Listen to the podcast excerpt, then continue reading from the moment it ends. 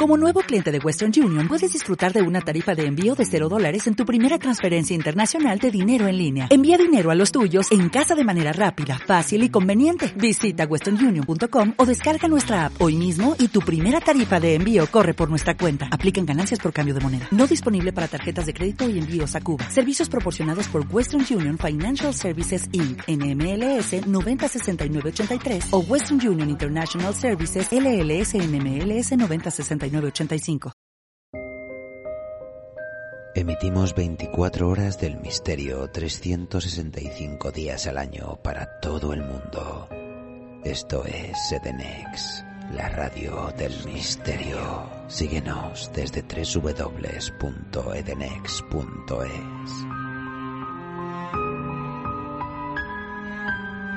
La dirección de Tertulias de lo Desconocido no se hace responsable de las opiniones expresadas por sus invitados.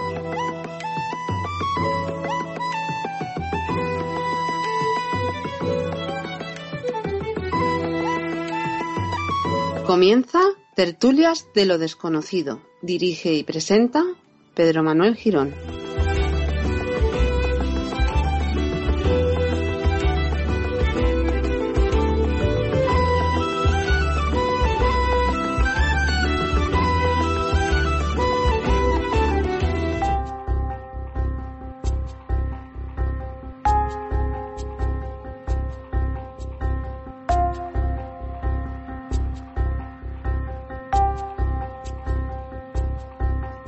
A nuestro invitado de hoy, vuelve a Tertulias de lo Desconocido, veterano periodista de investigación, historiador, criminalista, con amplia y prolífica carrera, dilatada presencia en los medios de comunicación, tiene publicados 12 libros.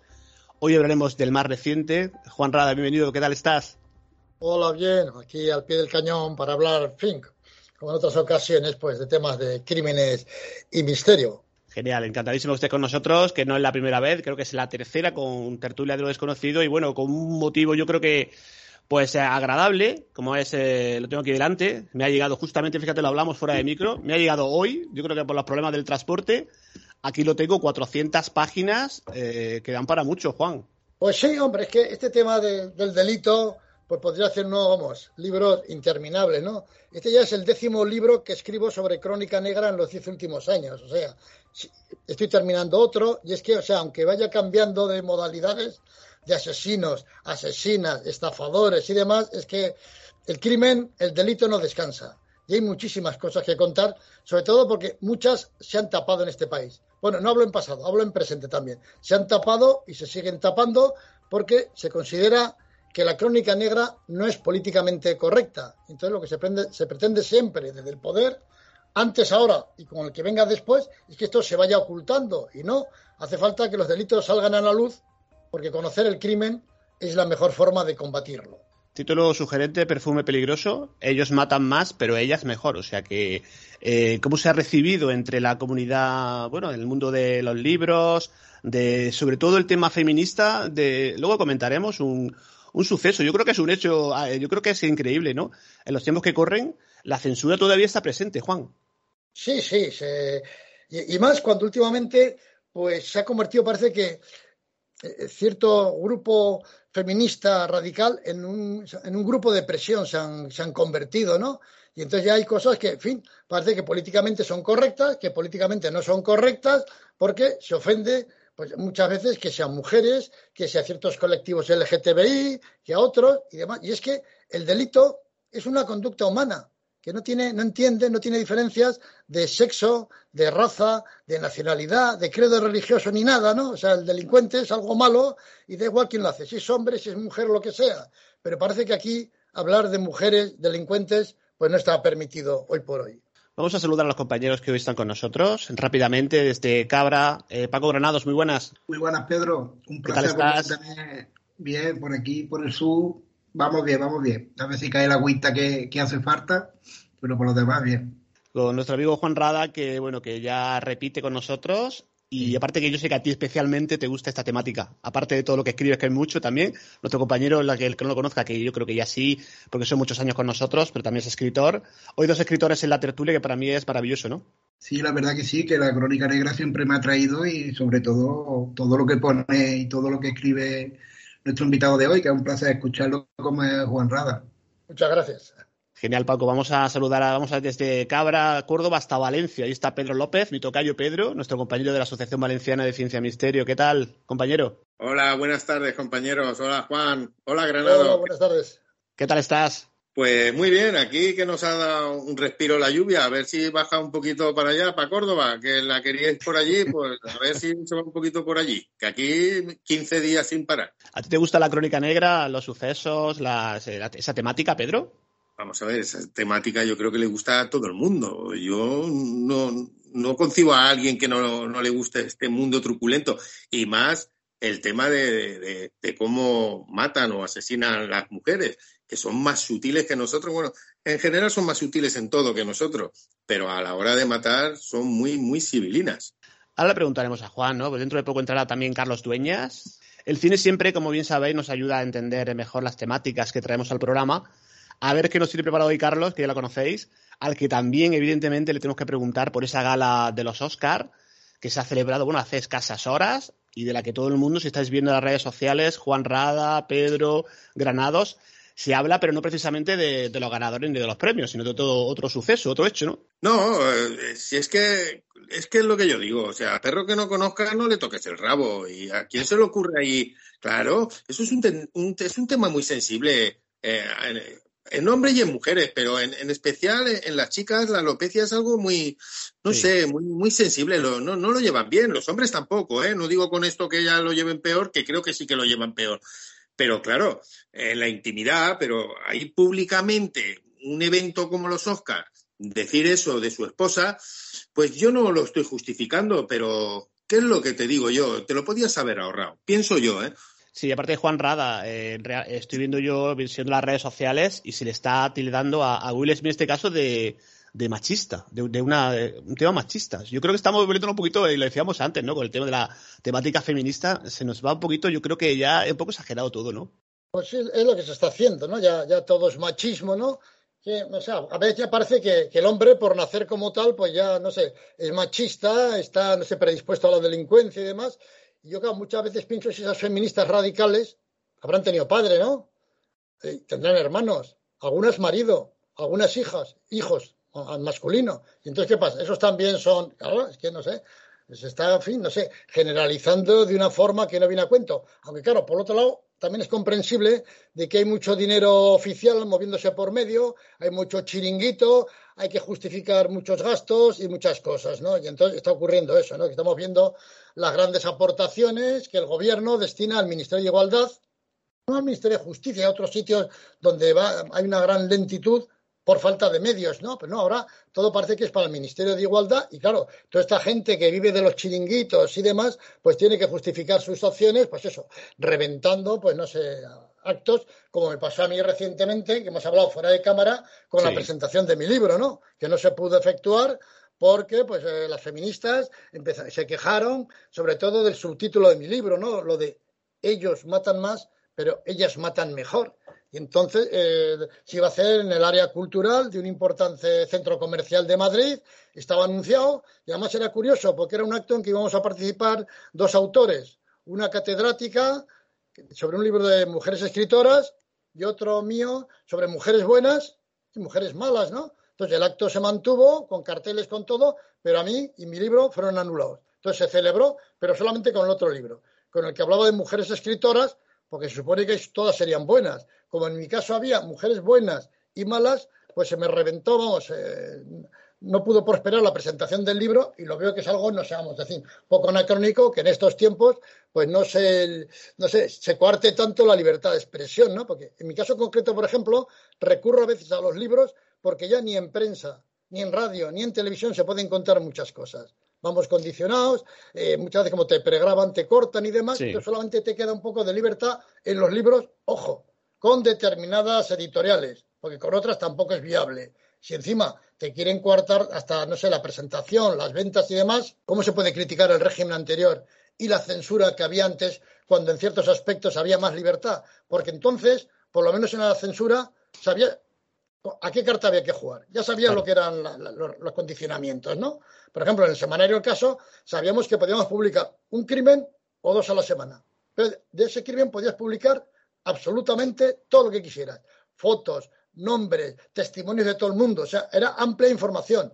Ahora ves que incluso a un asesino o asesina, que también las hay, cuando la condenan a prisión permanente revisable, no ponen los apellidos. Ponen Mari P. A. ¿no? Es que se, oculta así la identidad de, los asesinos, ¿no? Parece que las leyes están a favor del delincuente y en contra de las víctimas. Pero ya digo, está siendo un poco abusivo lo que se está haciendo por parte de ciertas minorías gracias al respaldo oficial. Y, y, no echo la culpa concretamente a los que pueden estar ahora en, la Moncloa, sino a los que han estado antes y antes y a los que vengan después. Aquí se acabó con la dictadura, pero la censura siguió de otro modo. Tanto los gobiernos de Adolfo Suárez, de Felipe González, de Zapatero, de Rajoy, de Aznar, de todos. O sea, la censura ha seguido existiendo mediante otras fórmulas, mediante el dirigismo informativo, ¿no? Es pues eh, coaccionando a las empresas, haciéndose con la propiedad de las empresas editoriales, de las televisiones y demás, mediante la interposición, mediante el desembarco hay de bancos, de cajas de ahorros, de constructoras, de testaferros y demás que condicionan la información en favor de espurios intereses. Y a los profesionales les dicen, esto es lo que hay, y si no lo quieres, ahí tienes la puerta. O sea que de libertad de expresión, antes muy mal, en dictadura, por supuesto, pero ahora, lamentablemente, también seguimos mal. Estás escuchando Tertulias de lo Desconocido.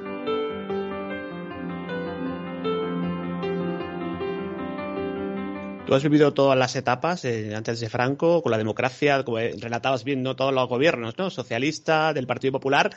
Y realmente, Juan, en cuanto a este libro, El perfume peligroso, eh, ¿notas, eh, digamos, que con respecto a tus otras publicaciones, digamos que ha sido peor recibido? ¿Tienes esa sensación? Sí, hay libros que son a veces peor recibidos. Ya me pasó con, hace, hace, vamos, exactamente cinco años con otro libro que precisamente se llamaba Sin censura. Claro, al ser sin censura, yo escribía como tal, sobre todo las empresas censuradoras, ¿no? Entre ellas alguna famosa editorial y tal. Ahí mismo ya noté el eco que todos los medios que dependían de, de esa famosa editorial en la que yo solía colaborar, ninguno me dedicó ni una sola línea, ¿no? O sea, que existía la censura por ese lado y ahora por este otro lado, pues ha ocurrido lo mismo. Lo que pasa es que a veces no se dan cuenta que estas cosas pueden hacer un efecto boomerang. Claro. Que al convertir un libro en polémico, lo que hacen es que se venda más, ¿no? Es lo que se llama el efecto Streisand. Que a veces por querer ocultar unas imágenes, una situación, lo que sea, se despierta el interés de la gente y se difunde mucho más. Ahí está voy a retratarme ligeramente a un tema que sale en mi libro, el famoso caso de la mano cortada, que por exceso del censor de turno, de la censura, se vetó una portada del caso donde se veía una lechera de aquellas de antaño donde se servía la leche a granel con una, una muñeca, una mano, una muñeca de una persona, claro, flotando. Esto no puede salir, esto va contra la moral. Entonces salió una portada donde a mano ponía el misterio de la mano cortada. ¿Qué ocurrió? Que por culpa de censura ese titular llamó mucho más la atención y vamos, se batió un récord de ventas, 300.000 ejemplares en una mañana y demás, cuando además esa foto venía en el interior. O sea, la gente lo iba a venir, lo iba a ver igual, ¿no? Entonces, ¿qué ocurrió? Que si la censura no hubiera intervenido, pues se hubiera vendido normalito. Por causa de eso salió a flote, todo el mundo se enteró de quién era Margarita Ruiz de Liori, la mata Jari española y tal. Y en fin, se ha hecho un tema muy conocido por culpa de la censura. Si el censor hubiera dejado pasar ese ejemplar, pues no hubiera pasado nada y, el nombre hubiera pasado desaparecido, vamos, desapercibido, porque en el fondo ni había habido crimen, ni había habido nada, ¿no? La chaladura de una mujer que le dio por cortarle la muñeca con la mano a, su hija para conservarla como una reliquia y tal, pero que no hubiera tenido mayor eco. De esa forma, por culpa de la censura, de muchos ineptos que había y que hay en la censura, pues tuvo, vamos, un eco impresionante y vamos, eh, estamos 60 años después, casi 70, hablando de ese tema. Así es. En la introducción, Juan, de tu libro relatas esa presunta inferioridad física de la mujer, que esta, bueno, digamos que sustituye por una dosis de frialdad y sobre todo mucha astucia a la hora de ejecutar. Realmente en eso sí nos llevan ventaja, ¿no? Desgraciadamente, ¿no? Sí, porque el hombre es más temperamental, es más violento, siempre no lo piensa tanto, ¿no? Recurre de inmediato a la fuerza física, a las armas de fuego, al arma blanca, no se olvide, no se da cuenta de que está dejando muchos rastros, cookies y demás, y les pillan. La mujer es más fría, es más inteligente en ese aspecto, estudia mejor el tema, lo prepara más concienzudamente, sin prisa, y que usa pues otro tipo de, de armas letales, como son pues los venenos. Ya la famosa reportera del caso Margarita Landi, que era una avanzada del feminismo, ¿eh? pero decía, aconsejaba a los maridos que no se llevaran bien con las mujeres, de que, con sus esposas, claro, que no se quedaran en casa a tomar el café, la tisana y tal, que mejor que fueran al bar, al casino, donde sea, y dieran una cabezada ya, porque no se debían exponer a lo que las, sus esposas les podían echar ahí encima, ¿no? Y es eso, que han empleado el veneno, que es una cosa que te va matando poco a poco. Entonces venía el médico de cabecera, veía que estabas empeorando, dice, bueno, serán cosas de la edad, de la salud, total, que cuando fallecía escribían, pues, mm, muerte natural. Entonces, claro, ha habido cantidad de crímenes que han sido crímenes perfectos, porque nadie ha sospechado de que habían muerto envenenados. Son el caso de las famosas viudas negras, ¿no? Y ha habido muchos crímenes perfectos, porque siempre que se habla del crimen perfecto, se dice que no, que no existe el crimen perfecto, sino la investigación imperfecta. Yo, personalmente, no estoy de acuerdo. El crimen perfecto existe. ¿Cuál es? Ese que se desconoce que ha existido como tal. Esa muerte natural que no lo ha sido tanto. Ese accidente de coche, porque se ha dormido lo que sea, que no ha sido natural, que ha estado provocado, ¿no? Pero como nadie ha sospechado de que lo han matado a la víctima, pues no se investiga. Y en este eh, género, las mujeres nos llevan una gran delantera y han cometido unos crímenes, pero muy perfectos. Entonces ya digo que hablo elogiosamente porque para lo bueno y para lo malo también hay que ser perfeccionista, ¿no?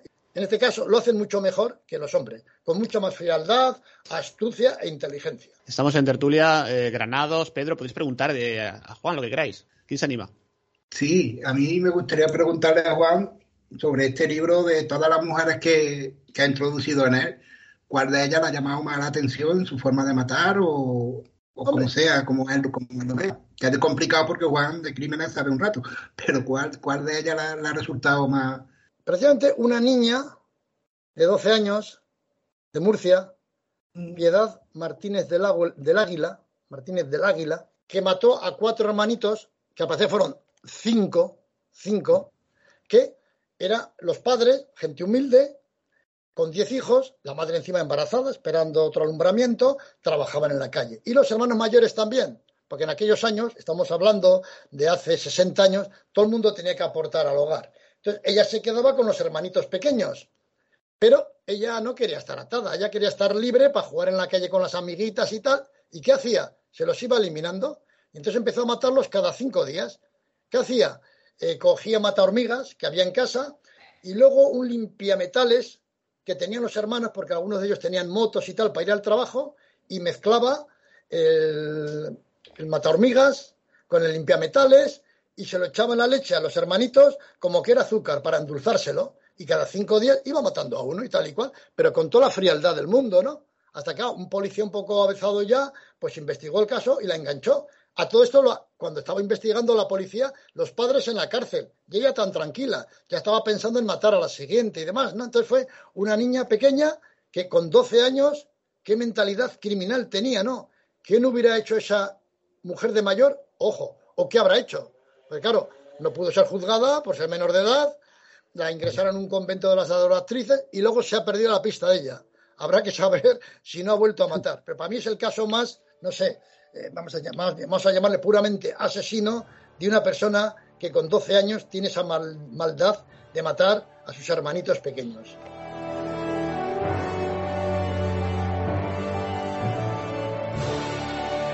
Cine en la tertulia.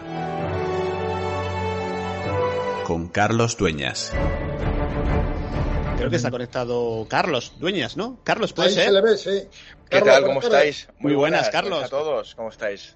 Un placer tenerte de nuevo y yo creo que vienes todavía con el jet lag, ¿no? De esta noche, bueno, que ha sido movidita, que se ha hablado de cine, los Oscar, y pero realmente lo que menos se está hablando es de los premios, lo decíamos ahí fuera de micro antes de que tú entraras, ¿no? Antes de la, de la grabación, de comenzarla. Realmente ese hecho tan tremendo, tan que se está comentando que está en todas las redes sociales, lo de Will Smith, ¿no? Eh, la verdad es que es una pena, una pena porque aparte un director español ha ganado un Oscar, que eso no, eh, por, por, un cortometraje además, que es una cosa que me, me, me, gusta mucho particularmente de animación, ¿no? Dificilísimo entrar en, en, un mercado en el que existen, bueno, DreamWorks, eh, Disney, tiene sus cortometrajes y que un español coja y, y desde aquí vamos, eh, al señor Mielgo, vamos a partir de ahora hay que, vamos, eh, altar y adorarlo, porque se lo merece. Aparte de todo, pues yo la estaba viendo con unos colegas en casa, la gala, ¿Sí? y y bueno, yo pensé una cosa, y lo, lo, lo, estoy discutiendo con colegas así, ¿no? Por, por WhatsApp y esto, que yo pensé cuando pasó esto que la carrera de Will Smith se ha acabado. O sea, yo lo tengo muy claro. La carrera de Will Smith se ha, acabado por un, por un motivo muy claro. Eh, más allá de que Chris Rock eh, lo denuncie o no, o que haya alguna cosa, bueno, judicial por el medio, sí.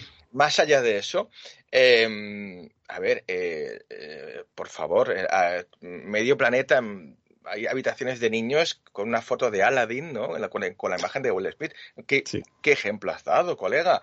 O sea, Disney y todos y un montón de actores ya están los representantes anulando contratos y vetándolo, porque claro. es arriesgarse, porque claro, eh, van a haber campañas en contra, porque Chris Rock también tiene muchos fans en Estados Unidos y claro, y Hollywood, casi la mitad de Hollywood lo, vamos, es de Disney, no, no nos engañemos, entre Star Wars y franquicias y todo. A ver, ¿qué vas a, te vas a arriesgar a, una superproducción? Porque este tío no hace películas de cuatro duros.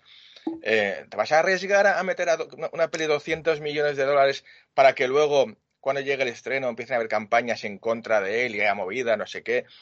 A ver, yo creo que ha destrozado su imagen totalmente este tío. Eh, ¿A quién se le ocurre? O sea, aparte es actor, tío, colega, actúa, eh, claro. traga, trágate el sapo y luego, luego entre bambalinas, oye, destrózale la cara a ese tío.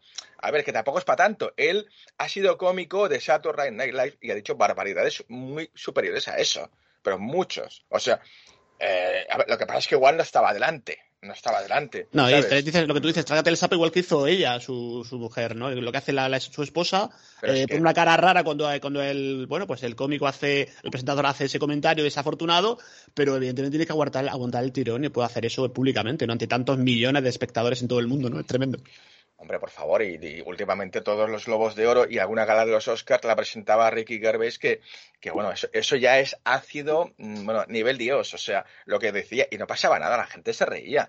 A ver, había alguna cara de algún, bueno, morro, ¿no? Pero, pero no pasaba de ahí. Es que lo que ha hecho, a mí de verdad es que me, ya me entró unas ganas de quitar porque estaba con colegas, que yo voy a estar solo en casa y, y, y, me voy a la cama, porque ya me entró un mal cuerpo, dije, pero... pero sí, de, desluce la, la ceremonia ¿sabes? y tú que has estado allí y sabes como, bueno, como las gala, la gala de los Oscar. Y tanto. Mm. Y realmente lo que hace que desluce es como cuando te vas a una noche de fiesta y hay alguien que mete la pata, ¿no? Pues y a partir de ahí ya, ya, no, ya no es igual, ¿no? Es que no, no, no, no, no, no. Es que no. Yo, yo, yo te lo juro que digo, esto es una, esto forma, forma parte ya de, de, de la agenda 2030 o algo así, porque es, están pasando cosas tan increíbles últimamente. Sí. Y esto es una cosa que yo en mi vida me hubiese, me hubiese ocurrido, de verdad, ni harto de vino, decir que iba a pasar una cosa así. Sobre todo, que el que lo hace es una superestrella. Porque esto que le haga un, bueno, uno que ya ha llegado por ahí, yo que sé, que va medio mamado o de otra cosa, que van muchos ahí.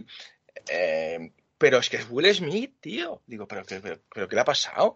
Bueno, no sé, estoy flipando aún, ¿eh? Sí, sí. bueno, pues quería preguntarte eso lo primero, antes de ir con la sección rápidamente. Está Juan Rada, está Fíjate, Perfume sí, Peligroso, Pedro, que la... Sí, Paco. Está, y Paco, efectivamente, y Pedro López. Eh, vamos con, no sé si tienes preparada alguna película en relación a, bueno, pues la temática de esta noche. Estamos hablando de, de ellas, eh, que, Hmm. que ellos matan más, pero ellas mejor. ¿Cuántas horas tenemos? Venga, tú, tú ves, ves, tirando y luego ya te digo. bueno, es que he cogido aquí una mezcla, es que hay tantas que luego me, luego me digan, ah, es que te has dejado tal. No, es que me he dejado muchas porque no hay tiempo, claro. ¿no? Pero bueno, más o menos te he hecho un patiburrí aquí de, de, cosas que, de pelis que me gustan a mí clásicas, ¿no? Que fíjate que esto, hay películas que yo creo que ya serán imposible, imposible hoy en día que se rodasen. Imposible, ¿eh? Hay unas cuantas, ¿eh? Pero, por ejemplo, si ya nos vamos a, bueno, a los años 40 en Estados Unidos, bueno, además la misma actriz, ¿no? Que siempre era la, la fatal, ¿no? Sí. Eh, que esto de femme fatal ya, ya no hay femme fatal en el cine, ahora ya, ya no hay femme... Está políticamente incorrecto, ¿no? Como casi mm, todo. Mm. Pero, por ejemplo, fíjate, hablamos de, de Bette Davis, ¿no? Tiene dos películas casi simultáneas, ¿no? La Loba, ¿no? La Loba es un peliculón que, que es una, una, una pelea de, de, ahí una familiar, herencias, pero unas pollonadas traperas, aquello, brutal. Está una película magnífica. Y, la verdad es que, bueno, brutal, brutal esta película. Quien no la ha visto, estuvo nominada a nueve Oscars. Em, y una película que a mí es mi debilidad, es un poco más moderna, 1962. Es mi debilidad, es, esas que tengo que ver cada, cada, cada año, ¿no? Es que fue de Baby Jane, ¿no? Una película que, que, tiene secuencias que se te quedan grabadas ¿no? en la psique. ¿eh? todos nos acordaremos, ¿no? Un poco con un pajarito, ¿no? Que lo que le hace ¿no? a la hermana. Y es la historia de dos hermanas que, que, siempre han querido ser estrellas. Una lo fue, la otra no.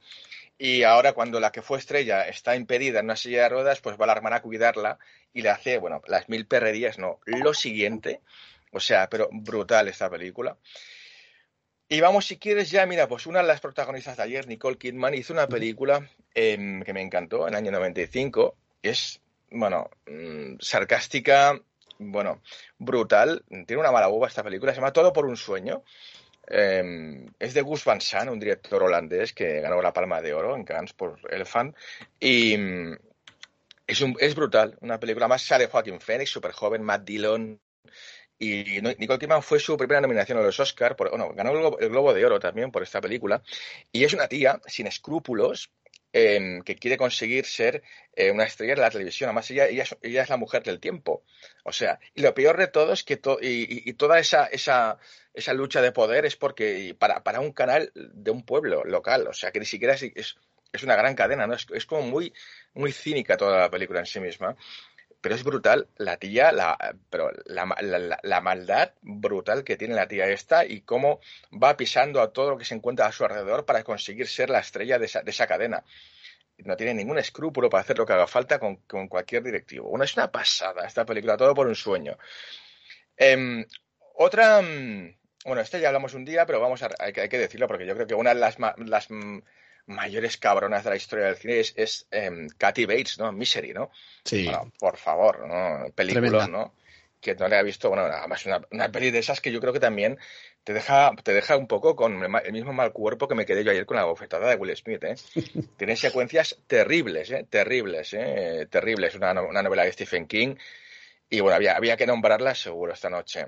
Eh, otra, otra, para mí, una de las mejores películas que cambió para siempre la historia de la historia del sexo en el cine. Eh, la cambió, lo cambió. En la historia de gallo, esto lo dicen todas, todos los libros, ¿no?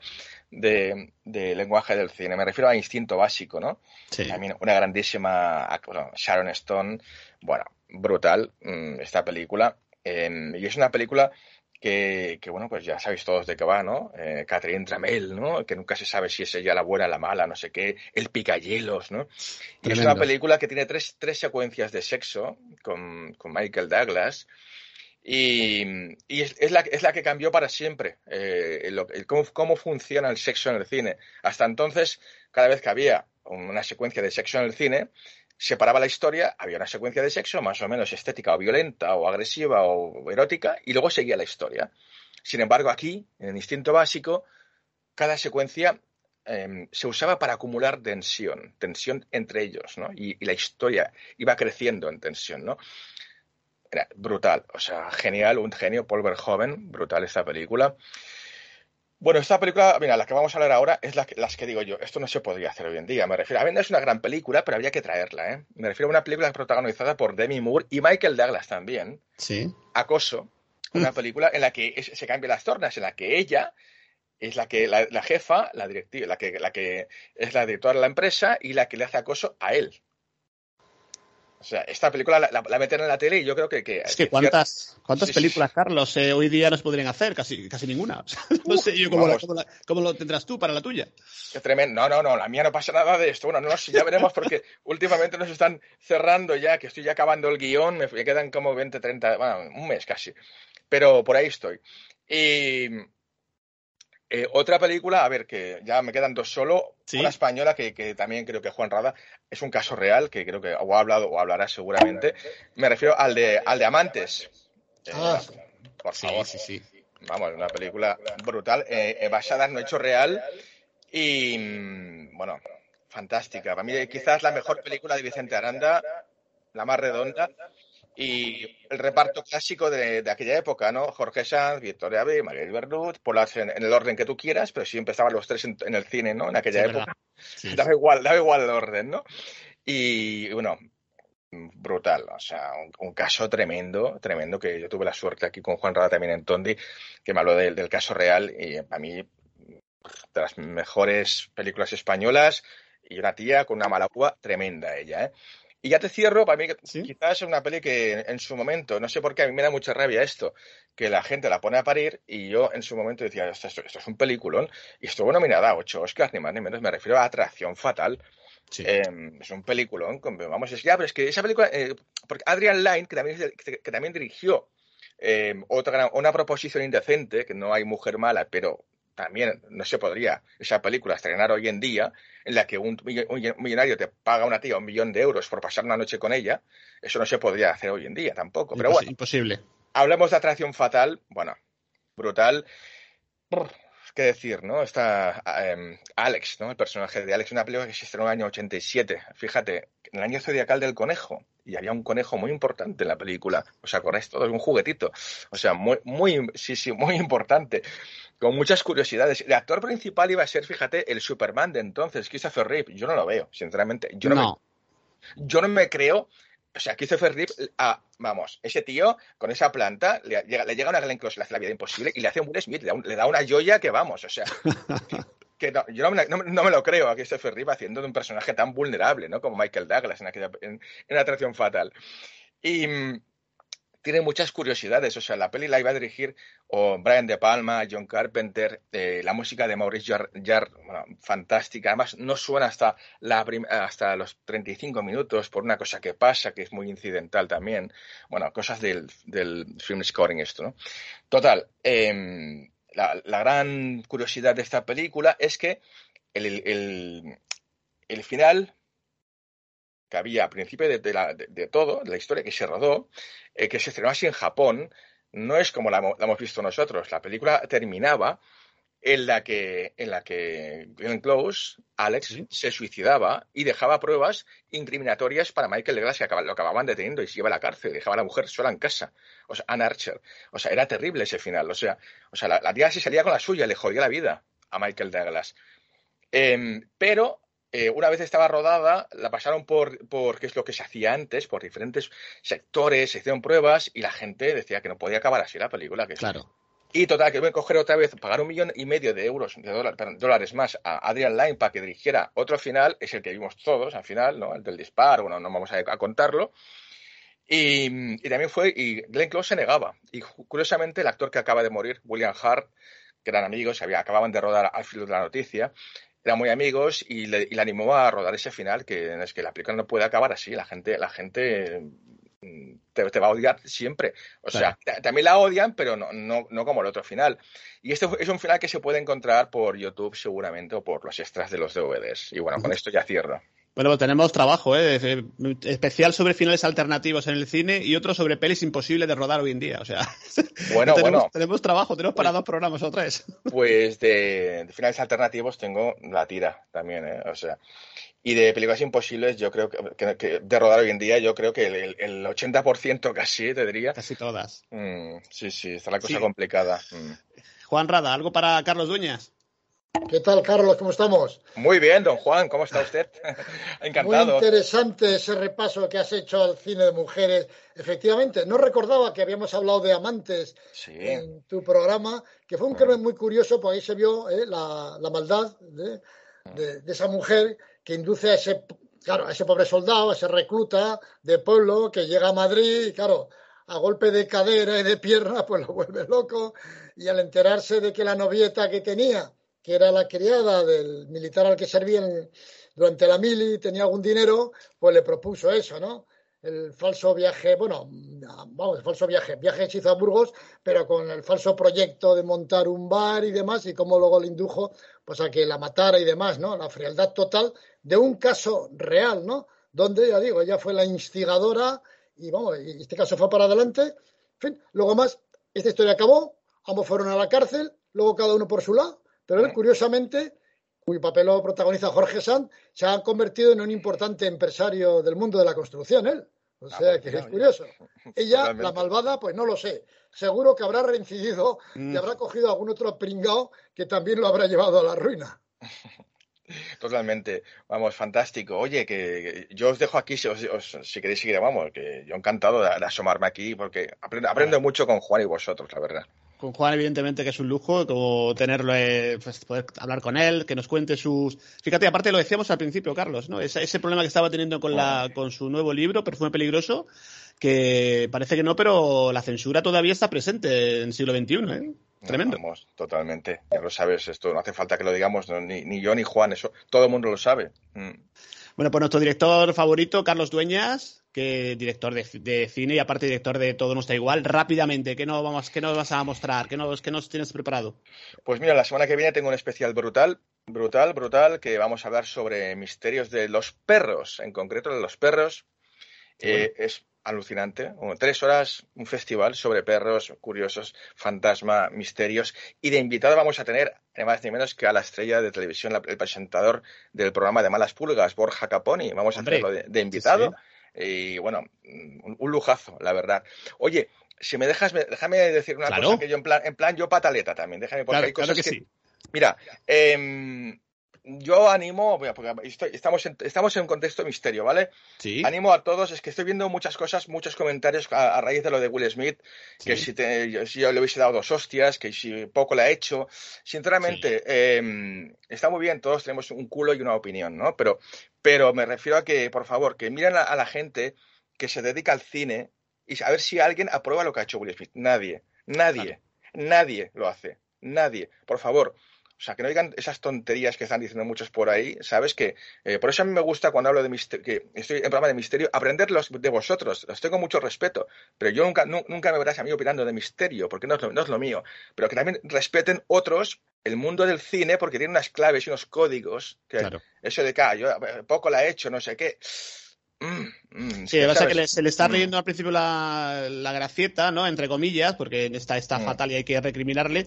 Pero luego poco a poco la gente yo creo que se va a ir dando cuenta de que, y aparte él mismo, que se, se va a cerrar puertas seguramente y se habla incluso de quitarle el premio, quitarle el Oscar y no invitarle más. O sea que Eso sería, sería imposible quitarle el Oscar. A ver, sí que se puede hacer, pero igualmente ya lo ha ganado, ¿no? O sea, es Claro. igual. Pero yo te digo que su carrera ya, Claro. que ya hay cruz y raya y si no, ya lo veréis. Bueno, Carlos, pues muchísimas gracias por todo. Evidentemente, la sección de cine habitual y tenía que preguntarte por lo que todo el mundo comenta. Estamos supeditados Mm. un poco también ¿no? a, a lo que la gente dice, ¿no? Y quiere también conocer y tu opinión, ¿no? Que como tú, especialista del cine y que has estado ahí, que Mm. nosotros no hemos, no hemos estado ninguno de nosotros, pero tú has estado allí, en esa... Yo he estado cinco años viviendo allá y estuve en tres galas, bueno, en Por eso 2003, digo. 2004, y, y a ver, es carito, ¿eh? también era allá, o sea, es, es bastante carito. O sea, Nadie mejor que tú para que nos cuente un poco Mm. las impresiones y nos interesaba saber, por eso, conocer tu opinión. que por cierto, mirad la película que ganó, la de Coda, que es magnífica, la que ha Perfecto. ganado. pues, no la apuntamos, Carlos. Un abrazo, Venga, ¿eh? Muchísimas Adiós, gracias. gracias. Chao. Chao. Tertulias de lo desconocido.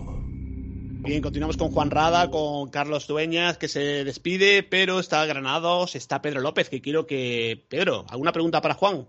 No, yo, eh, yo es a modo de curiosidad, no sé si en su libro, porque no he tenido aún el gusto de, leerlo, si, si algún crimen de, porque es, es, es lo que hablamos, la- las mujeres son más sutiles, más delicadas, si se podría llamar así, a la hora de matar, pero algún crimen de alguna mujer que se le haya ido de las manos, que haya sido truculento a más no poder, que digan, madre mía, qué barbaridad, esta mujer se ha vuelto loca.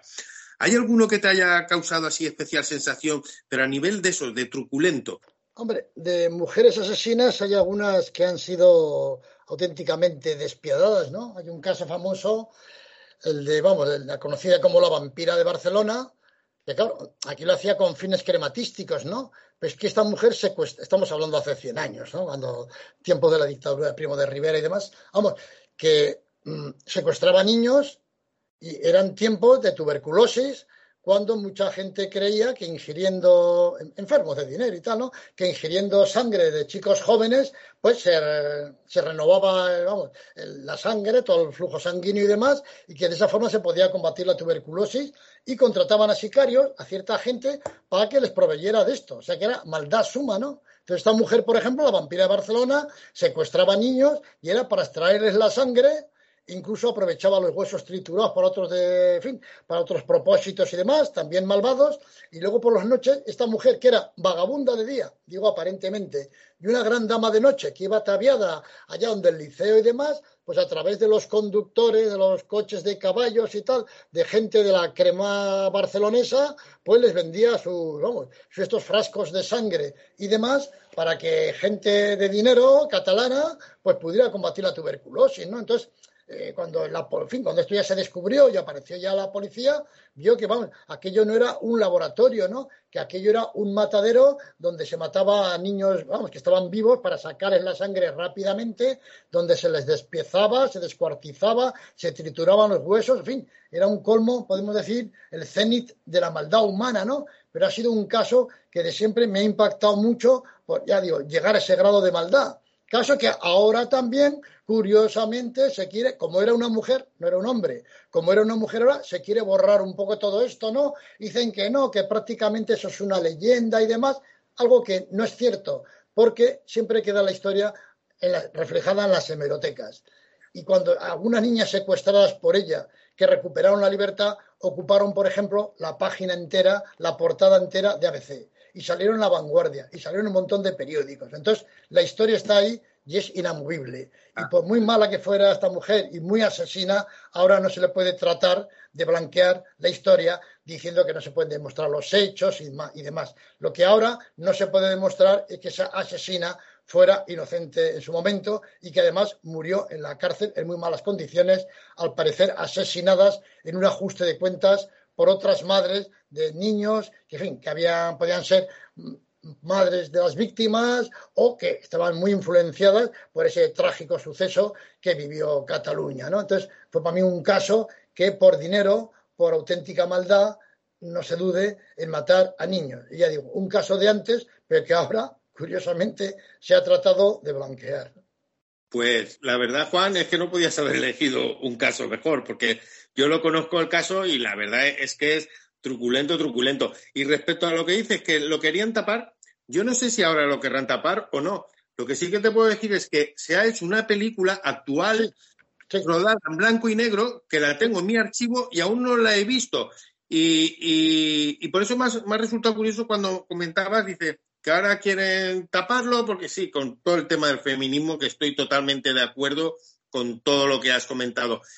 Pero tengo ganas de verla y ya te digo, la tengo en mi archivo y está en blanco y negro. Lo que no sé yo es si lo habrán suavizado la historia, lo que tú comentas de, la censura. No lo sé porque no la he visto, pero la tengo ¿eh? en el archivo. Te ocurre lo mismo que a mí, que yo también la tengo. Me la han pasado, la ha grabado Brutal Media, una productora con la que he tenido algún contacto y tal, y va, va un poco como la biografía de un periodista y demás, ¿no? Entonces, gente que ha tocado ese tema, como Sebastián Darbó y otros, me han dicho que no aportan absolutamente ninguna prueba. O sea, quieren negar lo anterior cuando de lo anterior sí queda constancia. Pero estos mm. nuevos Además, una de ellas, por ejemplo, una autora es argentina. ¿Qué, sabrá de lo que pasó aquí en España hace tantos años y demás, no?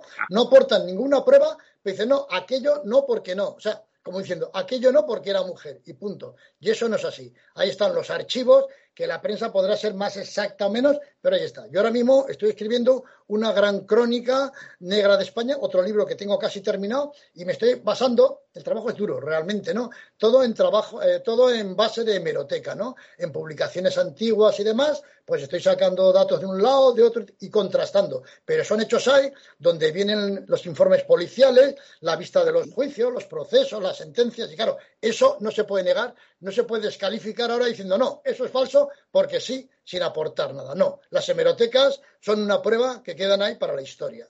Pues es una, es una pena porque es un caso que si te metes a fondo a hacer una buena película sería un thriller, pero tremendo, tremendo. No lo sé, ya, ya, lo veremos, a ver. Yo he hablado con algún director y tal, de hacerlo, vamos, esa historia, incluso me, han propuesto a mí escribir algún guion y tal, pero tiene una dificultad, que es una película de época, ¿no? Y que entonces es un producto un poco, podemos decirlo, que caro, ¿no? Hacer una buena película sobre esto. Pero ya digo, es un tema que no sé, lo cogen los americanos y vamos, le hubieran sacado un partido impresionante. Porque es cuando, vamos, cuando la realidad, vamos, supera ampliamente a la ficción, como fue en este caso tan valga la expresión de sangrante. Pues realmente haciendo un repaso de tu libro, Juan, que es interesantísimo, el neto de las espías, mujeres letales, asesinas. Fíjate, yo también tenía apuntado lo de la, la, vampira, ¿no? Evidentemente, yo estoy aquí en Barcelona y bueno, pues me interesa el caso y lo he leído, también lo he seguido. Pero hay otro caso, otro, otro tema que desgraciadamente está de actualidad siempre ronda, que es el de la burundanga, el beso de la muerte, Juan. Sí, esto es algo, mucha gente aún sigue creyendo, cada vez menos, que es una leyenda urbana. Entonces, yo un día salí y lo conté en cuarto milenio. Sí y recibí muchas felicitaciones porque dije, yo he sido víctima de la burundanga. Es que a ti te pasó, tú lo viviste. Con la burundanga sucede como pues con el thriller, con muchas estafas que la gente le da vergüenza contarlo, porque parece que te han tomado por primo y no pasa nada. La burundanga puede ser víctima cualquiera. O sea, por, te puede entrar por la boca, por la bebida, por una inhalación, por la nariz o por un roce. Una chica que está bailando en una discoteca, un pequeño roce que parece que le han herido nada, ya inmediatamente por el torrente sanguíneo va para el cerebro. Entonces, claro, esto hay que contarlo y es verdad, ¿no? O sea que la burundanga está ocurriendo. En España empezó ya en los años 70. El caso a principios de los 70 ya publicó un crimen que había ocurrido en Mallorca. Pues claro, ¿cuál es el problema de la burundanga? Que según la medida, según la cantidad que se le echa a la víctima y alguna posible dolencia que puede tener cardiológica o lo que sea, se la pueden llevar para el, para el otro barrio. Entonces ha habido gente de que, vamos, a mí me pasó y es más, la... Bueno, a mí me pasó a la puerta de mi casa que debajo había un pub, estábamos tomando una copa, había una chica que dijo que era argentina, porque el dueño es argentino y demás. Luego me di cuenta que no, quería ser peruana y en un descuido que quería tabaco, la máquina estaba afuera, la máquina de tabaco estaba en la calle. No están ahora las de preservativos. Cuando salí sí. fuera se ve que me echó algo y demás. En fin, fui víctima de eso. Pero es que a, a los pocos días en ese mismo local, en ese pub, estoy hablando del centro de Madrid, en la Gran Vía, ¿no? en una semiesquina de la Gran Vía, en la Plaza de los Mostenses, pues apareció esta misma con otro señor. Claro, el dueño estaba atento, porque yo ya le había contado la historia, y se apercibió de que en un momento le estaba echando algo en la copa de gin tonic. Entonces él se acercó, oiga, caballero, creo que le han echado algo y demás, se lo dijo el dueño. El otro que estaba contento y con copas y pensando que igual se le iba a llevar por delante a ella, no le hizo mayor caso y apareció a los 10 días o así con un petacho en la ceja, iba a darle las gracias, porque dice que no le había hecho caso a lo que dijo, y cuando iban a su casa, donde la puerta de su casa perdió el conocimiento, cayó, se partió la ceja de los puntos que llevaba, y cayó y quedó en coma. Y estuvo varios días en coma. Dice, si llegan a ser unos metros más y me, me pasa esto en mi casa, ella lógicamente me hubiera abandonado y a estas horas estaría muerto. Y la historia de esta mujer, que la tuve yo al lado, otro día que estaba yo en la terraza de mi casa, que está, era un ático ahí en el edificio Mostenses, precisamente da enfrente a la famosa Casa Maldita de Madrid, donde hubo, ha habido nueve muertes y tal sí. en, en, X años, la vi un sábado que iba con otro. Y entonces yo rápidamente dije, bueno, esto hay que salvarle a este hombre, ¿no? Y rápidamente, estaba en pijama, me acababa de levantar por la mañana, me puse los vaqueros, la cazadora, pero claro, un noveno piso, para cuando llegó el ascensor, di la vuelta a la manzana y tal, me metí en San Bernardo, había mucha gente y le perdí la pista. A los dos o tres días me enteraba que esa persona que yo le conocía de vista había muerto por la burundanga. Tremendo, Entonces, la, la escopolamina, ¿no? Que es el, la el componente. claro, que se ingiere, ya digo, por vía, vamos, por vía oral, por la nariz, por un, por un pinchazo. Entonces, claro, el, el, hígado lo metaboliza por el torrente sanguíneo, va al cerebro y es una especie de sumisión química. Ya no, te, no, sé si, no sé si tengo entendido que dura poco, digamos que la presencia en sangre, el rastro sí, es eh, que te, se va muy rápido, ¿no? Unas pocas horas, seis como máximo. Entonces, si claro. cuando te das cuenta al día siguiente quieres denunciar, si te hacen alguna prueba, alguna analítica, no hay nada de nada, ¿no? O sea, que decir que. Entonces, yo en el programa que salí de cuarto milenio, salí también con una chica muy maja, que está un día, hay un truco que hacen, que lo hacen por la calle o personas mayores y demás, que te vienen, igual como que es un sudamericano, generalmente, que no conoce Madrid, que se hace un poco el inocente, y llega a esta calle y te enseña una notita pequeña, con una letra chiquitita, para que tú veas a esta calle que pone aquí y claro. te la pone cerca de ti él siempre se pone a favor del aire, de tal forma de que al soplar o el aire vaya el humo, vamos, el, polvo, lo que sea, vaya siempre en contra de la víctima y a favor suya. Entonces a esta chica le hicieron eso y entonces ella luego cuando llegó a casa se acordó de que había estado en el banco, de que volvió al banco por si acaso y dijeron, sí, sí, usted ha venido aquí hace un rato con su madre, ya ha vaciado la cuenta corriente. Y empezó a hacer memoria y efectivamente la habían parado para pedir una dirección, llegó una señora, ya de pronto inhaló la burundanga, se fue al banco y le vaciaron la cuenta corriente. Entonces, de esos casos está habiendo mucho para expoliar a la gente en dinero o para relaciones sexuales y demás. En mi caso fue, pues como yo vivía encima, donde ocurrió esto, pues yo esa noche subí, el portero me extrañó, porque yo siempre cuando voy a estar solo aburrido nos enrollamos a hablar de fútbol y tal, y le extrañó que esa noche casi ni saludé. Subí para arriba, dejé la puerta abierta, se ve, me senté enfrente del televisor y cuando me desperté, pues me habían quitado varias cosas de valor, ¿no? Entonces se ve que ya me dijo, no, no, deja la puerta abierta, yo qué sé lo que debió decir, yo no recuerdo absolutamente nada, solo sé, además lo debió mezclar con, no sé, con algún ansiolítico, con qué lo pudo mezclar, porque me desperté a las cinco y media de la tarde del día siguiente Madre mía. sentado en un butacón con un ventanal como este que tengo detrás, pegándome todo el sol en la cara, vamos, salí bronceado, me acuerdo. Y estuve, no sé si 12 o 14 horas groggy en un sofá. Y que prácticamente no me acordaba de nada, y como un robot y tal. Y claro, me había hecho todo, me había sacado que yo no me acordaba de nada hasta la clave del móvil. O sea, entonces, porque claro, mi móvil, en cuanto yo se ve que me quedé groggy, subió, me quitaron el móvil, pues aquello se convirtió en un locutorio, ¿no? Yo estuvo durante 12 o 14 horas, todas las, todas las que estuve yo dormido, funcionando con Perú. Llamadas y más llamadas a Perú. Tremendo. Y luego ah, no puedes denunciar nada, porque claro, no sabes el nombre, no sabes nada. Yo, ya digo, cuando le vi la cara aquel día, pero no me dio tiempo a, localizarla, ¿no? Y en el caso llegamos a publicar muertes de algunas, incluso que han llegado a matar a dos personas. O sea, reincidir. O sea, en fin, pasarse, uno incluso publicamos, me acuerdo, que era un estudiante de teología, y una le invitó a su casa a tomar una, copa de coñac y tal, y le echó un exceso, le metió de, de burundanga en el coñac y cayó muerto. Y era, un, era joven, porque era un estudiante de teología y demás. Pero eso no es una leyenda urbana y se está usando mucho, sobre todo en discotecas. Por eso recomiendo siempre a las chicas y chicos mucho cuidado al dejar la copa sola. Si hay que Sí, salir a hablar a la calle por el móvil, con la copa a la mano. Al servicio no estará bien, pero con la copa a la mano. Que vas a bailar, yo sé que es incómodo, pero es que no se puede dejar la copa sola porque llega el, el vivo, vamos a llamar el delincuente de turno, te lo mete ahí y ya estás en sus manos. Y hay cada vez más casos, ¿eh? pero más casos, porque es una cosa muy fácil de adquirir. Es que, vamos, no quiero dar pistas, pero es que se vende hasta por internet, se vende. Y hay mucha gente sin escrúpulos que lo usa, ya digo, tanto con hombres, con mujeres y luego con gente mayor. Ya no digamos cuando llega agosto y se quedan solo, eh, vamos, los, to- to- toda la gente, todos los casados, Sí. los Martínez que se dice, ¿no? Porque incluso son buen objetivo porque es gente ya de cierto nivel que tienen un dinero. Y ellas Claro. siempre buscan, las que quieren robar, las ladronas, buscan gente que maneje dinero. Entonces, no, pues vamos a tu casa, vamos a tu casa, porque la mujer está fuera, ¿no? Lo dejan inconsciente y le quitan todo lo que quieren y más.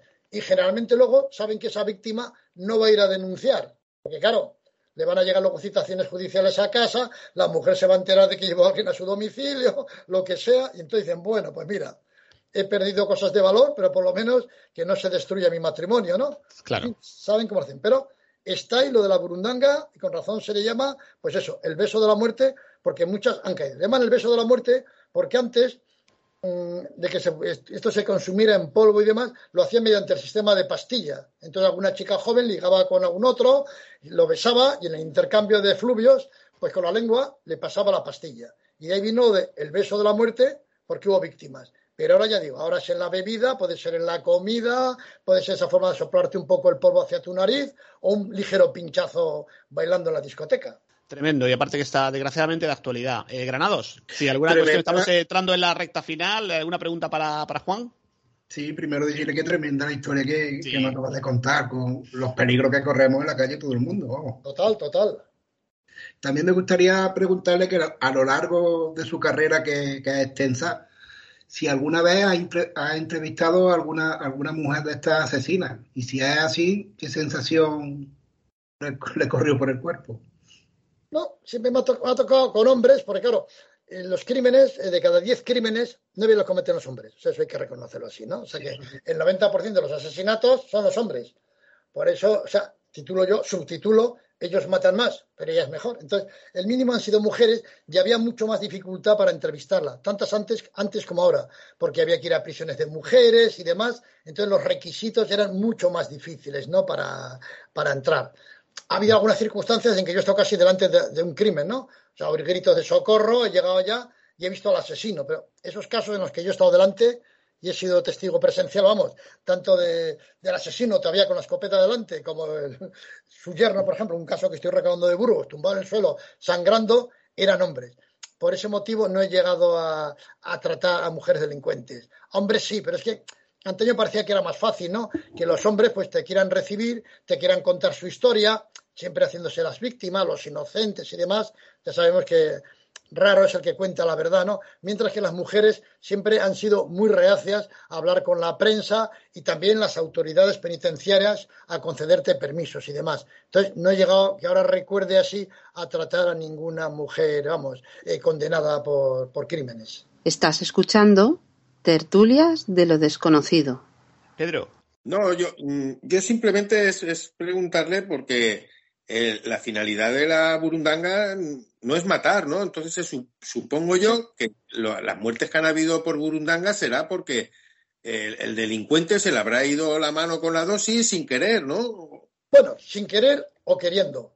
Porque claro, empiezan a echar y a echar, y si lo ven que no sucumbe, es como el boxeo, ¿no? Como el boxeador que busca el caos, y si ve que no cae, le vuelve a golpear y le vuelve a golpear, y claro, ya ha habido casos de alguna que ya, habiendo matado a uno, y sabiendo que estaba en busca y captura, ha llegado a matar al segundo, porque han metido dosis muy grandes. Y además, con el alcohol se incrementa mucho el, el. A mí, por ejemplo, aquella noche yo no tomaba alcohol, porque no sé si estaba tomando antibióticos o lo que sea, y andaba de bitter cash, de bitter sin alcohol, me acuerdo. Y ella empeñada en que tomara alcohol, venga, que es mi cumpleaños, whisky y tal, que había que tomar alcohol del fuerte. Y yo no tomaba nada, pues una cerveza, y se empeñaba. Luego que tomara de su vaso. Y a pesar de eso, yo cuando salía a la máquina, se ve que me metió. Pero me debió meter dos o tres veces, porque claro, ya digo, para estar hasta el siguiente día con tantas horas ahí dormido, a saber qué cóctel me metió. O sea que ella lo que buscan es dejarte cao como el boxeador para, no sé, llevarse todo lo que puedan. Pero claro, se quieren garantizar que cae, que cae, que cae y demás. Porque en mi casa incluso luego observé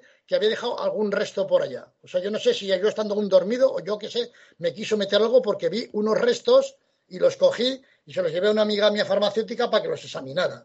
Y efectivamente era escopolamina. O sea, yo no sé hasta qué punto, porque más van con compinches. O sea, porque yo vi que esa misma noche luego, cuando me llegó el cargo del móvil, inmediatamente de que yo me subí para arriba, que yo ya debí, debí dejar incluso el móvil abajo, en la barra, ¿no? Inmediatamente había hecho una llamada aquí a otro. Y el otro había vuelto a, llamar a mi teléfono. O sea, porque estas juegan siempre con un compinche, ¿no? Igual que la mujer carterista, que lo hace muy rápido, ¿no? Hoy en día, esta mujer así escotada, que se te pone a tiro para que le desvíes la mirada, en cuanto te ha desviado la atención, te pega el toque, inmediatamente se lo pasa a otro. Entonces, como que te des cuenta, llames a la policía, ella está limpia, ¿no? Porque siempre tienen un compinche. Pues lo mismo pasa con el tema de la burundanga, que todas juegan con otro. Pues claro, si el chulo que tienen, o compinche, o como queramos denominarle, ¿no? O cómplice, dice, no, métele más, métele más, porque lo que les importa es pues que la víctima caiga. Y además, si cae muerto, el responsable es ella no el otro que al fin y al cabo ni le has visto la cara ni ha tenido ningún contacto contigo. O sea que, de acuerdo que no querrán matar, supongo que yo no, pero, en fin, quien quiere la causa quiere el efecto, ¿no? Porque nunca pensado las posibles dolencias que puede tener cardiovasculares o lo que sea la víctima, o que a lo mejor lleve la, víctima ya 8 o 10 whiskies encima. Entonces, a poca burundangan que le meta, le puede, le hacer un reactivo impresionante. En fin, que decir que actúan con muy poco corazón y han dejado, pero unos cuantos muertos en Madrid y sobre todo, y algunos en provincias. Tremendo. Esas armas peligrosas, ¿no? Que es las armas de mujer, que relatas al principio del libro, que realmente son tremendas y ellas las saben usar y bueno, pues eh, muchos hombres caen rendidos a sus pies. Claro, yo empiezo hablando también de mujeres buenas, hay que ver que las espías pues usan siempre unas armas diferentes a los hombres, ¿no? Y la verdad de espías hablo de gente seria o de ellos, no hablo de James Bond y de estas películas medio de ciencia ficción, ¿no? Pero eso, la mujer tiene el arte de la seducción, de la cama y tal, y sabemos que la cama, pues, ablanda mucho la lengua, ¿no? Porque yo, por ejemplo, una de las que cuento es la Mata Hari. Yo cuento todas las historias de España o de gente de espías extranjeras, pero que han actuado en España como Mata Hari, ¿no? Y es que por, el Hotel Rich y en el Pala, pues por su cama pasó todo lo más granado de la sociedad, ¿no? O sea, el conde de Romanones, ministros, gente importantísima que habría que saber la información que les han sacado en la cama, ¿no?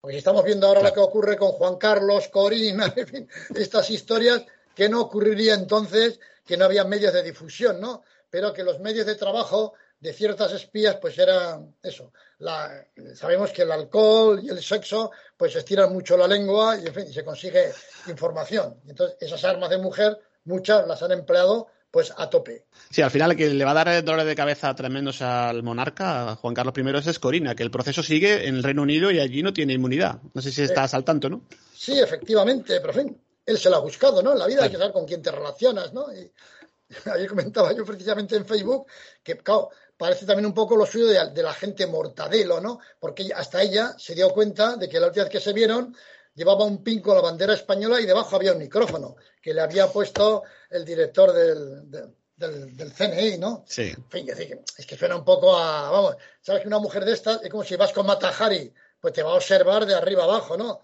Y como te quedes dormido y demás, te va a pegar una inspección absolutamente a todo y que te va a pillar, porque es gente muy preparada y sobre todo que están muy bien asesorados esta gente. Entonces, claro, no sé, ponerte a la altura de Mortadelo y Filemón, pues... Sí, la, tía, ¿no? En vez de la, tía, la tía, ¿no? Que es eh, la agencia esta que era en plan de Mortadelo y Filemón, que era tía. Eso es la tía, efectivamente, de la tía, la tía, ¿no? Entonces, claro, suena un poco ya cachondeo, ¿no? Esto de, del micrófono escondido debajo del pin y tal, o sea, vamos, es que hay que, no sé, hay que, hay que tener mayor seriedad en la vida o no sé y es que esto, a veces también hay cosas del CNI o de los servicios secretos españoles que también suenan un poco como a cierto cachondeo, ¿no? O sea que, vamos, no sé. En fin, pero bueno. Bueno, pues vamos eh, despidiendo. Pedro López, ¿alguna última cosa para Juan? Sí, es, que es una enciclopedia viviente. Sí, para, sí, sí. Para mí, de, verdad, me, me, quedo absorto oyendo las historias que nos cuenta más que te las cuenta de, carrerilla, o sea, se las tiene interiorizadas porque se ve que le gusta y se ve que lo vive y se ve que, es su vida. Y es un placer oírlo, pero, pero, pero de todas, todas.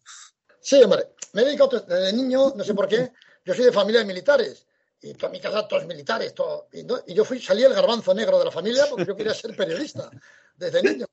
Y yo de pequeño, cuando la gente estaba por ahí jugando, yo estaba siempre, bueno, aparte de cómics, lógicamente, ¿no? Pero leyendo ya los periódicos de pequeño, me gastaba un dinero en comprar periódicos. Muchos me dicen, pero es que con 10, con 11 años estabas leyendo el periódico en la calle y demás, ¿no? Y empecé a escribir muy pronto. Entonces, mi vocación ha sido el periodismo.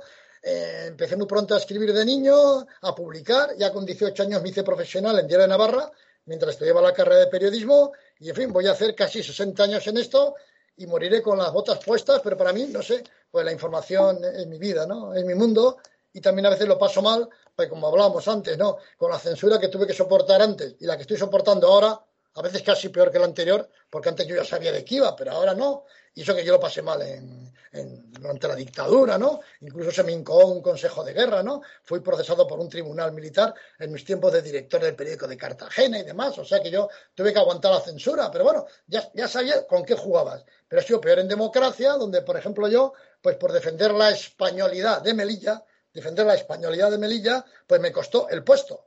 Porque claro, yo me enteré de que Juan Carlos de Borbón estaba negociando con Hassan la entrega de Ceuta y Melilla, o sea, de soltar a España, ¿no? Melilla pasaba a Marruecos y Ceuta de momento quedaría como una plaza internacional de soberanía. Bueno, como estuvo en su momento Tánger, vemos que Ceuta y Melilla perdían España y tal, y yo por defender esa españolidad y todas esas cosas me cesaron, porque el diputado que teníamos allá, que ahora García Margallo, que como exministro de Asuntos Exteriores sale defendiendo tanto esa españolidad, en su momento parece que no le preocupaba tanto, ¿no? Que interesaba más, no sé, lo que pasó con la Marcha Verde, de entregar el Sáhara a los árabes, lo que acaba de pasar ahora, ya este paso nos van a reclamar Ceuta, Melilla, las Islas Chafarinas, el islote de Perejil y después Canarias, ¿no? Pero digo, a veces, por haber sido patriota como a mí, pues me cesaron de un periódico y casi me mandaron debajo de un puente, ¿no? Porque esta gente te quiere quitar del medio y es como la masonería. Como te saquen una bola negra, estás perdido, ¿no? Y es lo que hicieron conmigo. Yo he tenido que estar muchos años, pues eso, recluido casi,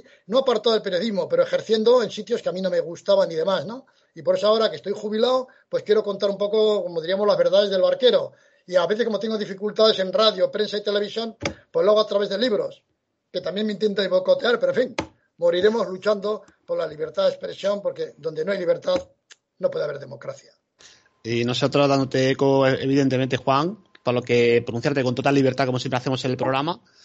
Y realmente, bueno, pues yo creo que perdimos un gran, seguramente un gran militar, de tradición militar en la familia, pero hemos ganado un gran periodista, ¿no? Y aparte, como dice Pedro, enciclopedia viviente de la crónica negra española, que es pues un lujazo, ¿no? Eh, tenerte en el programa. Pues sí, pues eso que yo en mi vida he tocado muchas teclas, ¿eh? porque empecé siendo periodista de deportes, luego estuve de reportero, he ido tocando muchas teclas, hasta la política, algo que a mí no me gusta en absoluto, pero que las empresas a veces te obligan, ¿no? Y además, cuando fui yo director de diarios, pues lógicamente tienes que tocar la política, porque siempre, vamos, lo estamos viendo en todas partes, ¿no? Eh, vamos, la prensa te están coacinando por todos los lados, quieren que, vamos, que los partidos que hables bien de ellos y mal de los contrarios, en fin, te tratan de manipular de todas formas y te tienes que saber bandear, ¿no? Entonces he tocado muchos temas y ahora, pues en la última etapa de mi vida, recordando mis tiempos de antaño del caso, pues he vuelto otra vez a la crónica negra, ¿no? Y estoy a gusto en ella, pero en fin, quiero decir que, que en todas las facetas en las que he tocado de siempre ha habido condicionamiento, pero en fin, parece que en este país esto de la libertad de expresión, pues la falta de libertad de expresión, pues es ley de vida. Pero esperemos que algún día, pues en fin, con el esfuerzo de todos y con que la clase política se vaya abriendo, pues hombre, se puedan respirar ciertos aires de libertad. Me refiero al aspecto informativo de, que usan los medios de comunicación. Esperemos que así sea. Voy despidiendo. Pedro López, muchísimas gracias, como siempre, compañero. Pues nada, gracias a vosotros, porque desde que estoy con vosotros estoy conociendo a una cantidad de gente interesante que, bueno, voy a escribir un libro también cuando me jubile. Bueno, pues mira, fíjate, recientemente la verdad que estamos teniendo suerte, ¿no? Eh, porque las personas que a las que igual solicitamos que estén en el programa vienen y nos dan, bueno, pues son auténticas masterclass, ¿no? Como la de hoy Juan, como siempre, Juan Rada, y fíjate que ha estado por aquí, han pasado pues ya muchos eh, invitados, ¿no? De, de renombre, ¿no? Sí, sí, por eso, por eso te digo que, últimamente estamos teniendo mucha suerte con los invitados. Tenemos eh, invitados de, bastante envergadura, ya no envergadura, sino con conocimiento. Exacto. porque puedes tener mucha envergadura y conocimiento ninguno, ¿sabes? Pero en este caso son es una enciclopedia viviente. Es un placer. Tratamos de traer a los mejores y bueno, pues con Juan Rada, evidentemente, pues los oyentes ya lo conocen, su trayectoria, sus libros este último, eh, pues fíjate, perfume peligroso, ellos matan más, pero ella mejor. Y me gusta mucho lo que pone la, casi en la final del libro, ¿no? Eh, la contraportada, en la solapilla, dice historia de espías, asesinas, narcotraficantes, estafadoras, bandoleras, madames, sicarias, ladrones. O sea que es un compendio, Juan, pues que tiene absolutamente de todo y que recomendamos en Tertulia de lo Desconocido. Pues nada, muchas gracias por invitarme de nuevo a este programa y en fin, cuando queráis volvemos aquí a hablar, pues eso, de crímenes, de... a mí me gustan también los que tienen misterio, esos crímenes sin resolver y demás, ¿no? Que hay muchos y muy interesantes y que, en fin, he tocado, no en este libro último, pero sí en otros, y en fin, que temas que sigo investigando, ya digo, estoy a punto de resolver, pero en fin, lo contaré en su momento, un terrible crimen de hace 70 años, por ejemplo, pero hay que seguirlos, ¿no? Estaremos pendientes, por supuesto. De resolverlo porque hubo, unas hubo unos inocentes que pagaron injustamente por ese crimen. Perfecto, pues eh, se lo damos, decíamos, pedimos a Pedro López. Eh, Granados también, para ti, muchísimas gracias, como siempre. Nada, gracias, gracias a ti, sobre todo a, Juan, por, por, hablarnos tan claro, que es como, como, se debe de hacer. Y un placer compartir programa con, con Pedro también con Pedro López, con Paco Granados, con Carlos Dueñas, que evidentemente hoy nos dio su opinión, ¿no? Y esas películas que siempre nos aporta. Y Juan, qué decirte, que nada, encantadísimo, muchísimas gracias y un gran abrazo. Cuídate. Muchas gracias. Hasta la próxima, amigos. Un abrazo para todos. Un abrazo. Un abrazo, Juan. Otro para vosotros. Has escuchado Tertulias de lo desconocido. Próximamente una nueva aventura. ¿Estás preparado?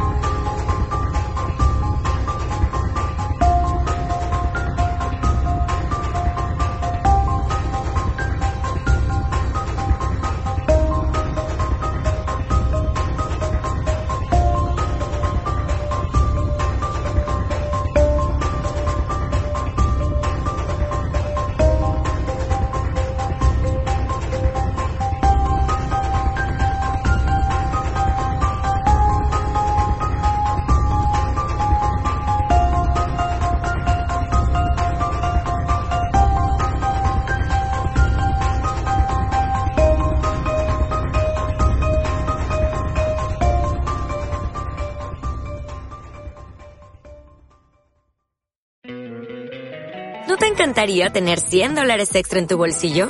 Haz que un experto bilingüe de TurboTax declare tus impuestos para el 31 de marzo y obtén 100 dólares de vuelta al instante.